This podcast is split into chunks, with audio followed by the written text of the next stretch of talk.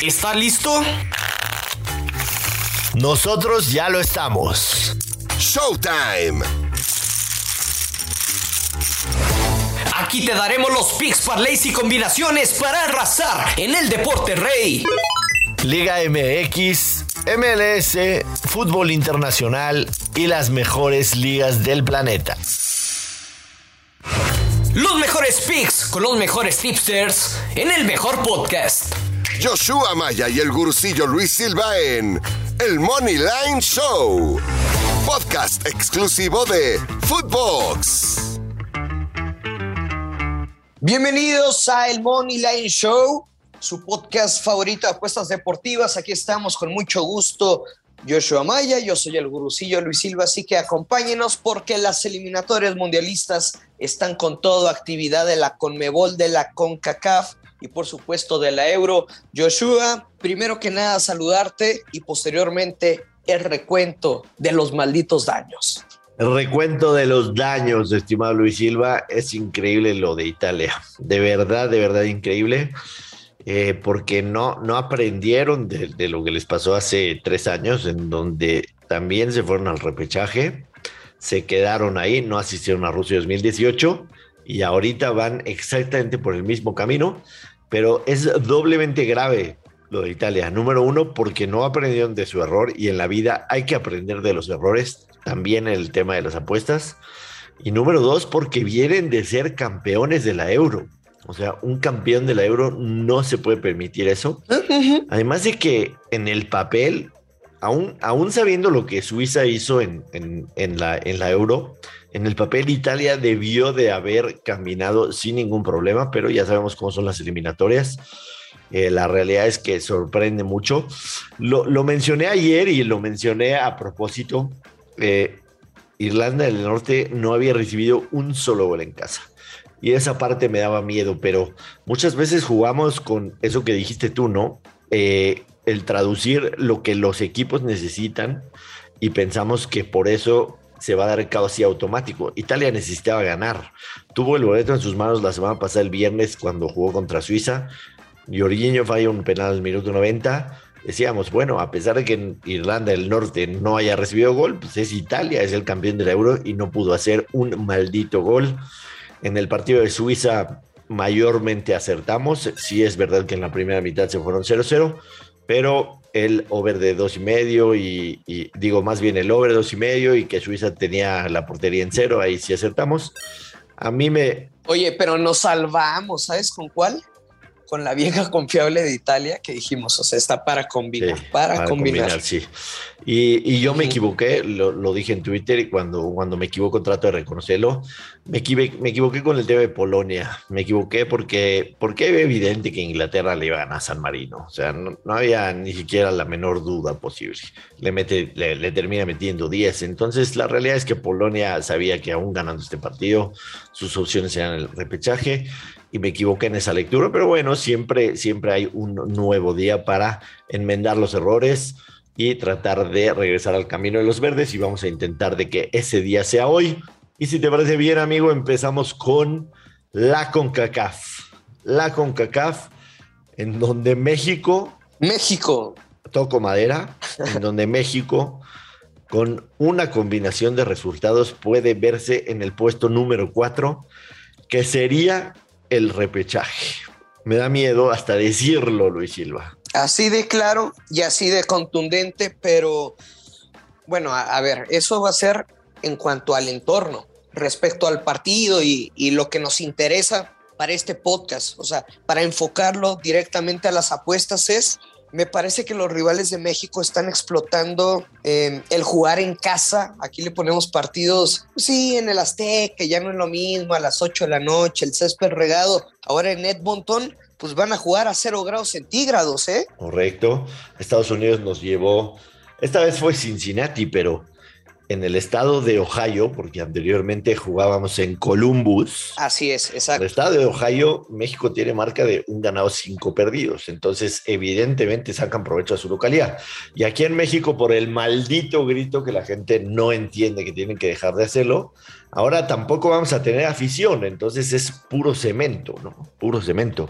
Eso está muy grave. Mira, yo sé que nuestro podcast es de, apuestas, ¿no? Pero, pero la realidad es que si México llega a perder hoy contra Canadá, las cosas se van a poner feas. Entiendo que apenas se va a jugar el octavo partido de 14, queda mucha eliminatoria. Pero en México solemos ser muy impacientes. El no calificar a un mundial sería una pérdida millonaria y millonaria en dólares. Entonces, creo que se van a poner feas las cosas y la visita a Canadá no va a ser nada sencilla. Vimos ya que Canadá vino aquí a, Ciudad de México y fue un partido muy parejo en el que incluso si me apresuras, Canadá lo pudo haber ganado. Eso fue el 7 de octubre. 7 de octubre, marcador 1-1. A mí, a mí, a mí, la selección que yo vi el viernes, Luis Silva, no me convence absolutamente nada y yo no podría ni siquiera asegurar pensar de que México va a empatar o ganar en, Canadá. No sé cómo veas tú el partido. No, no, no, no quiero dar un favorito y creo que México sí puede llegar como víctima.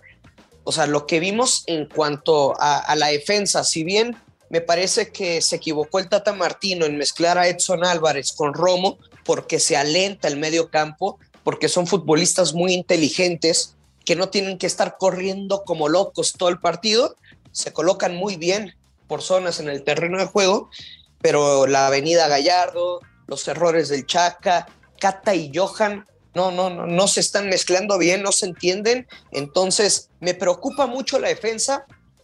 Y en el podcast hermano de Mother Soccer, el lunes dije que me iba con el ambos anotan.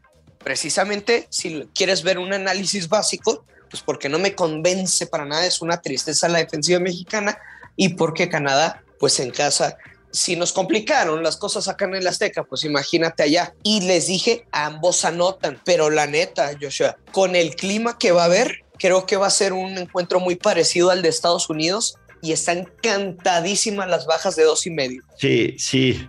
Mira, la gente, la gente que nos escucha, evidentemente está esperando que, sobre todo en los partidos importantes, demos un pick, pero aquí, aquí no estamos hablando ni con el corazón, ni con la razón en cuanto al resultado que queremos. Aquí tratamos de enfocarnos en el tema de apuestas.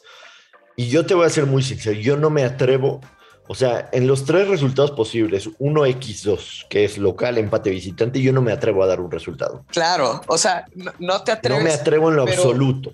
En lo absoluto. No, no, no, no. O sea, ni te vas a ir de México empate, ni Canadá empate, y tampoco nos atrevemos a decir gana México o Canadá, o sea que no van a empatar. Lo veo, lo veo bien bravo, la neta. Nada, no me atrevo yo. En el, en el 1x2, en el 1x2 no me atrevo porque sinceramente no tengo la más remota idea de, de, cómo pronosticar este partido por lo que expusiste tú y lo que te dije anteriormente. Definitivamente las bajas. Pero en cuanto a los goles, te digo, yo sí, o sea, está muy mal y espero que no me crucifiquen porque dije ambos anotan y, y ahora dije lo contrario, ¿no? Pero yo sí, o sea, veo cantadísimas las bajas de dos y medio. No hay más a lo que me interesa entrar en este partido. ¿Qué me interesa? Sí, definitivamente, definitivamente yo jugaría las bajas. Yo jugaría las bajas de dos y medio, pero están en menos 167. Ahora. Para combinar, ¿no? Te voy a decir con qué la combinaría. Ok. Yo haría haría un round robin. Voy a explicar rápido qué es el round robin. Que, es lo que te iba a decir, que lo expliquemos. Que creo que, que creo que nunca, nunca lo hemos tocado. Un round robin es seleccionar varias apuestas y combinarlas entre sí. ¿Qué diferencia tiene con un parlay? Voy a explicar. El round robin, por ejemplo, de tres posturas, en vez de convertirse en un parlay de tres posturas, se va a convertir en tres parlays de dos posturas. Rápido. La postura 1 es la A, la postura 2 es la B y la postura 3 es la C. Entonces yo voy a jugar A con C, A con B, perdón, voy a jugar A con B, A con C y B con C. Entonces en vez de ser un parlay de tres posturas, van a ser tres parlays de dos posturas. ¿Qué tengo que hacer yo para ganar? Por lo menos atinar a dos de ellas. Por lo menos atinar a dos de ellas. Con eso voy a salir. Y de preferencia, creo que es cuando te vas a arriesgar a momios positivos. Es cuando vale la pena. Correcto, porque te voy a explicar, te voy a explicar cómo me voy a jugar el round robin. Venga. Round robin con CACAF nada más. Oye, Joshua, perdón, antes de que comiences a explicar eso, nada más, también entender que tengan mucho ojo con la cantidad, correcto, porque se van a multiplicar. Claro.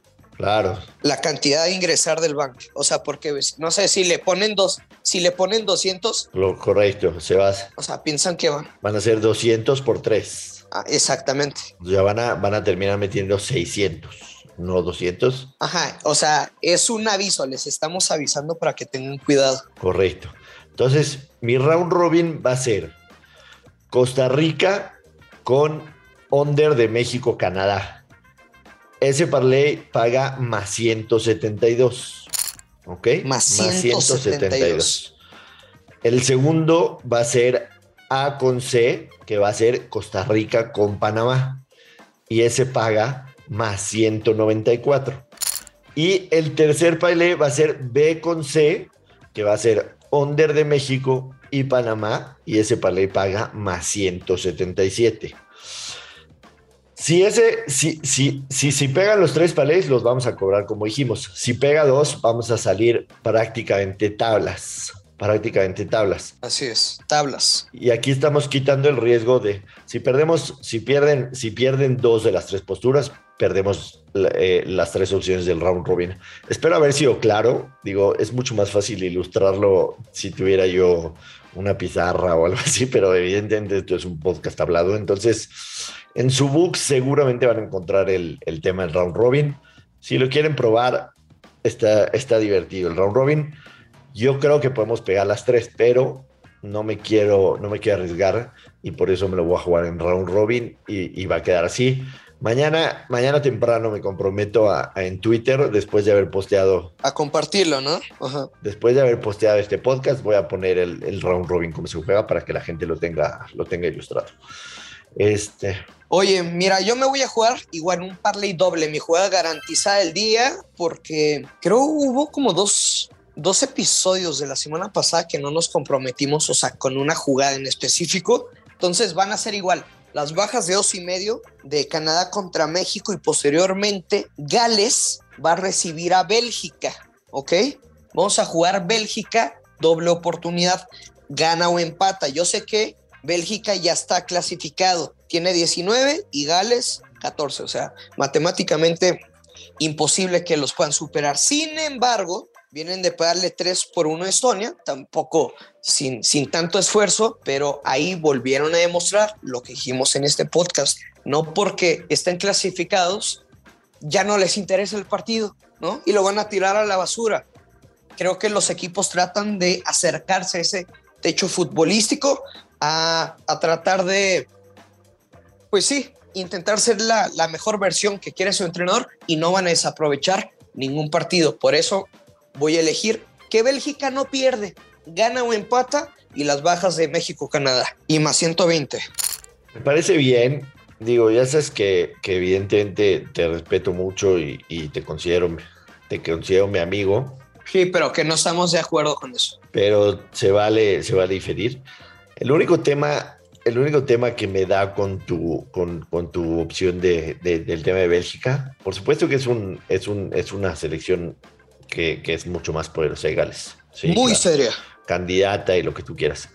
El único tema es que em, Gales necesita forzosamente ganar el partido para asegurar el tema de repechaje, porque la República Checa tiene 11. Sí, y la República Checa va a recibir a Estonia, que evidentemente es un rival inferior. Pensaría yo que la República Checa le va a ganar a Estonia y va a apretar a Gales. Entonces, el empate les funciona a Gales para asegurar el repechaje, pero le sugeriría solamente esperar la alineación de Bélgica no me extrañaría que Bélgica libere a muchos jugadores o por lo menos ya no los use para que regresen, regresen completos a, sus equipos para, para, continuar las ligas europeas. Pero bueno, es este, mi, humilde opinión. En, Europa, que ya te, lanzabas eh, pasando el charco, Bosnia y Ucrania prácticamente no se juega nada, los dos quedaron fuera. Francia ya está súper avanzada, Finlandia evidentemente no tiene, no tiene diferencia si gana o pierde este partido. El que ya platicabas de Gales y Bélgica, a mí, a mí me gustaría meterme un poco en el, en el tema de, del el grupo de, el grupo de Países Bajos, eh, que, ese prácticamente está por definirse, es el, último que tiene por definirse tanto al líder del grupo como a los que van a, al que va a repechaje, porque la situación en ese grupo está eh, con Países Bajos tiene 20 puntos y Turquía tiene 18 y Noruega tiene 18. O sea, una victoria de Noruega en contra de Países Bajos inmediatamente los, les asegura por lo menos el repechaje y a, Holanda, a Países Bajos los dejaría muy mal parados.